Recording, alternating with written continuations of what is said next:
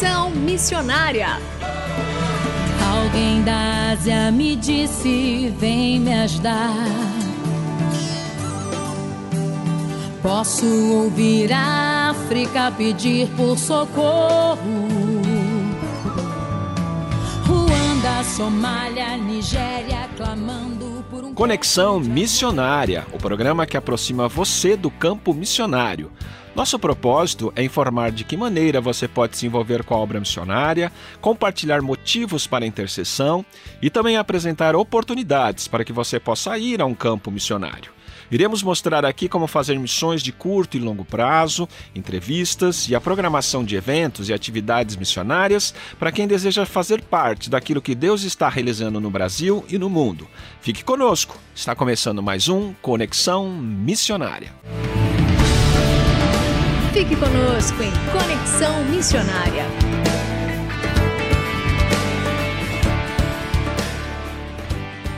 O Conexão Missionária vai ao ar todas as terças-feiras, às 1h15 da manhã, com reprises às terças, às 17 horas e 5 minutos, às quintas, às 11 horas e 15 minutos e às 19 horas e 30 minutos. Você também pode fazer o download do podcast deste programa e de demais programas acessando o site transmundial.com.br. Informação missionária. Formação e informação missionária. Aqui você fica por dentro de eventos sobre missões e orientações para a sua capacitação missionária.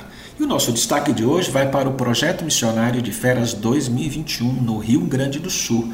Com a organização da Missão Cristã Evangélica, será realizado de 7 a 17 de janeiro de 2021 com evangelização de povos caigangues. Se você quer participar desse projeto missionário em 2021. Para mais informações, envie um e-mail para basemissãomce@gmail.com. basemissãomce@gmail.com. Fazendo missões para quem deseja fazer parte daquilo que Deus está realizando no Brasil e no mundo. E hoje continuamos nossa entrevista com Rony Fagundes, que é idealizador e gestor de A Mesa e o Trono, nos contando um pouco sobre as suas experiências com jogos de tabuleiro e estratégias de evangelização e relacionamento. Rony, mais uma vez, obrigado por aceitar nosso convite e conceder essa entrevista aos ouvintes do programa Conexão Missionária. É muito bom estar aqui outra vez, pastor. Obrigado.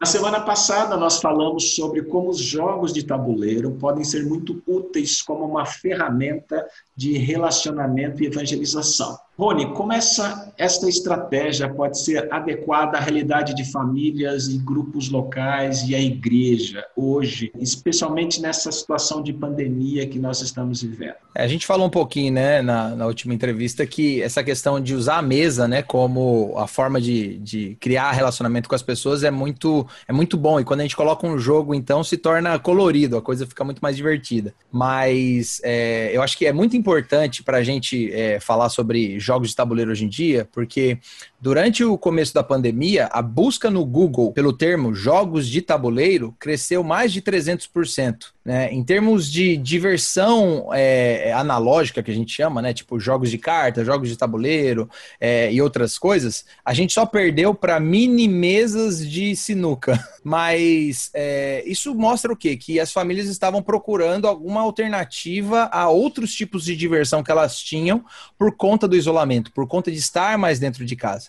A gente está vendo aí um pouco agora a, assim, esse isolamento esvanecendo, as pessoas estão voltando um pouco mais à vida é, cotidiana, a gente vê que já tem mais protocolos de segurança da qual a gente já sabe lidar com eles, né? Passou o susto, vamos dizer assim. Mas o jogo de tabuleiro ainda é uma alternativa muito boa, porque é, se a gente for comparar, por exemplo, com cinema, um, uma noite no cinema em família sai muito mais caro do que você comprar um jogo de tabuleiro e ainda pedir umas duas, três pizzas.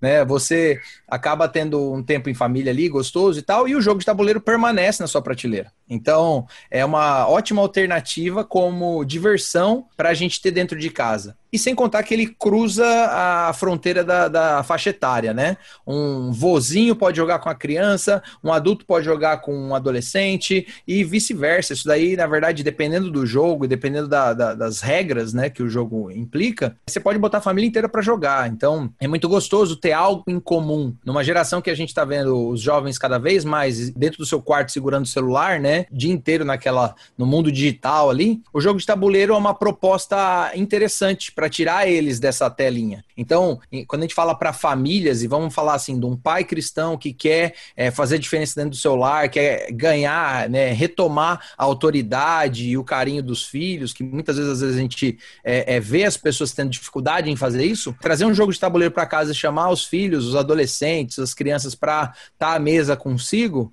é uma ótima oportunidade de reatar esses vínculos, principalmente agora nesse período onde a gente está bem mais dentro de casa e tentando fazer coisas diferentes com a família. Você perguntou do grupo, é, da questão de igrejas também, né? Falando um pouquinho sobre isso, eu acredito que o ambiente se torna receptivo quando a igreja utiliza jogos no contexto dela. É uma das coisas que a Mesotrono instiga é que as igrejas criem grupos de jogos. Elas têm mesa, têm cadeira, têm espaço coberto, né? Tem um ambiente muito propício para esse tipo de hobby hobby, de lazer, e, e é simples de começar, né? É, a gente sabe que esportes são muito legais, mas muitas vezes eles têm uma necessidade de espaço muito maior, enquanto que um jogo de tabuleiro você só precisa de uma salinha, né? Uma mesa, uma salinha e cadeiras e tudo começa. Uma caixinha de papelão, você abre na mesa e já tem alguma coisa acontecendo ali. E eu acho que o ambiente receptivo se torna fácil porque você pode convidar um amigo seu, por exemplo, falando de jovens, você pode chamar um amigo seu para vir para sua igreja para participar desse grupo de jogo, que muitas vezes não é um, um grupo de jogo que vai ter um culto secreto no final, não, tá? É só um grupo de jogo mesmo, naquele ambiente da igreja, que já vai quebrar preconceitos daquela pessoa que não é cristã, porque ela vai vir e vai se sentir confortável ali naquele ambiente. Para você depois convidar ela para participar de alguma reunião, é muito mais fácil entendeu? Então, é, é, tem uma história que uma vez eu fui para Brasília e eu tava lá num ambiente de jogos lá que o pessoal fazia num shopping center.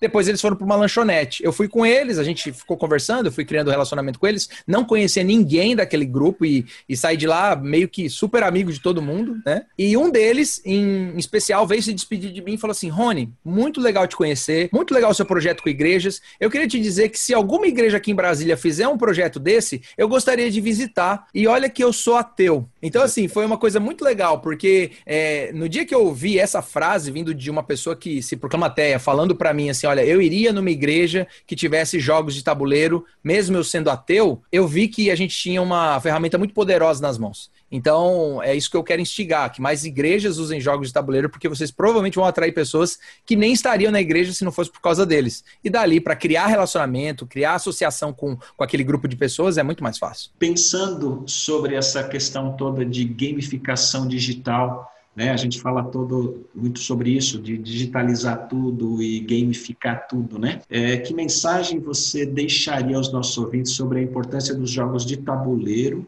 especialmente nesse momento que a gente está vivendo. Você falou um pouco sobre a questão dos relacionamentos, né? E que os jovens gostam muito das questões dos celulares, do ambiente digital, mas é, o jogo de tabuleiro hoje ele vai contribuir é, de que maneira que você vê para o futuro da, da, da juventude e das igrejas nesse pós-pandemia? Que, que mensagem você deixaria para nós? Quando a gente observa o mercado de jogos em geral, quando a gente fala de jogos de videogame, jogos de tabuleiro, esportes, que também são jogos, né? É, a gente tem somado aí uma quantidade de movimentação financeira no mundo, assim, absurda. Talvez os, as pessoas mais bem pagas do mundo estão ligadas a algum tipo de jogar. Né? Você vai pegar atletas de futebol, vai pegar jogadores de poker, o que é um jogo que está muito ligado à aposta, né? A vício, inclusive, cassinos no mundo. Então a gente está vendo que jogo é uma realidade da sociedade atual.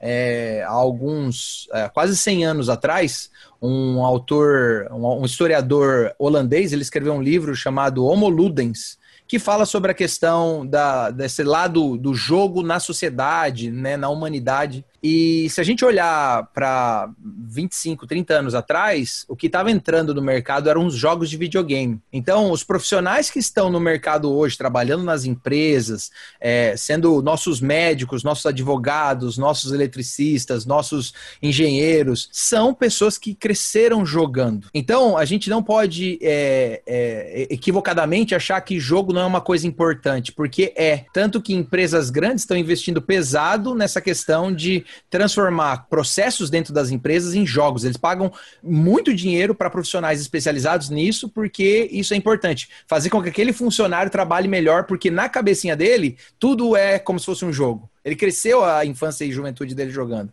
Então a gente precisa fazer um ambiente de trabalho mais jogo. É, e quando a gente fala de jogos de tabuleiro, é uma alternativa saudável, além dessas outras. Porque, na minha concepção, o jogo de tabuleiro ele, ele não é virtual, ele é real. Então você precisa ter outra pessoa na mesa com você, criando aquela realidade do jogo, né? Vocês dois, é, é dois ou três ou quatro, quem, quantos que estiverem jogando, as pessoas precisam acreditar que o jogo existe para que ele aconteça, né? Isso é um conceito é, é já bem claro dos jogos. Ele não é real, ele é fictício, né?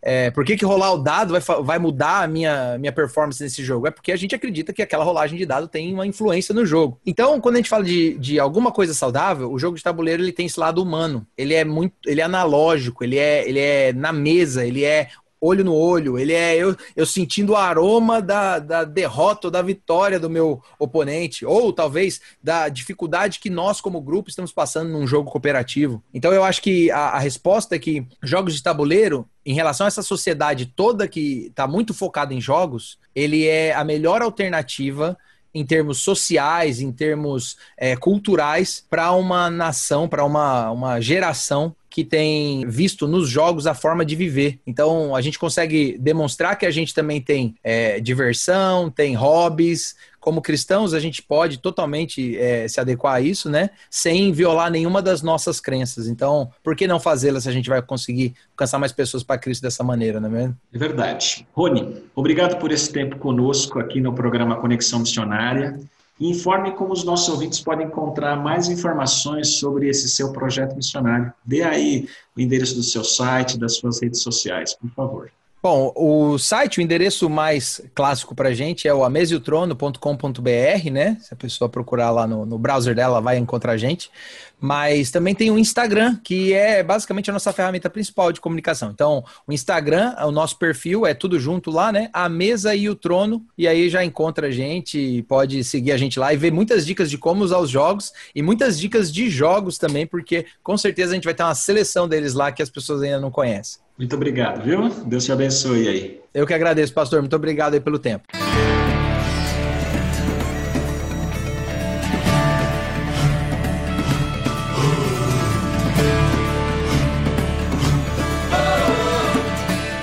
Estamos encerrando mais um programa Conexão Missionária.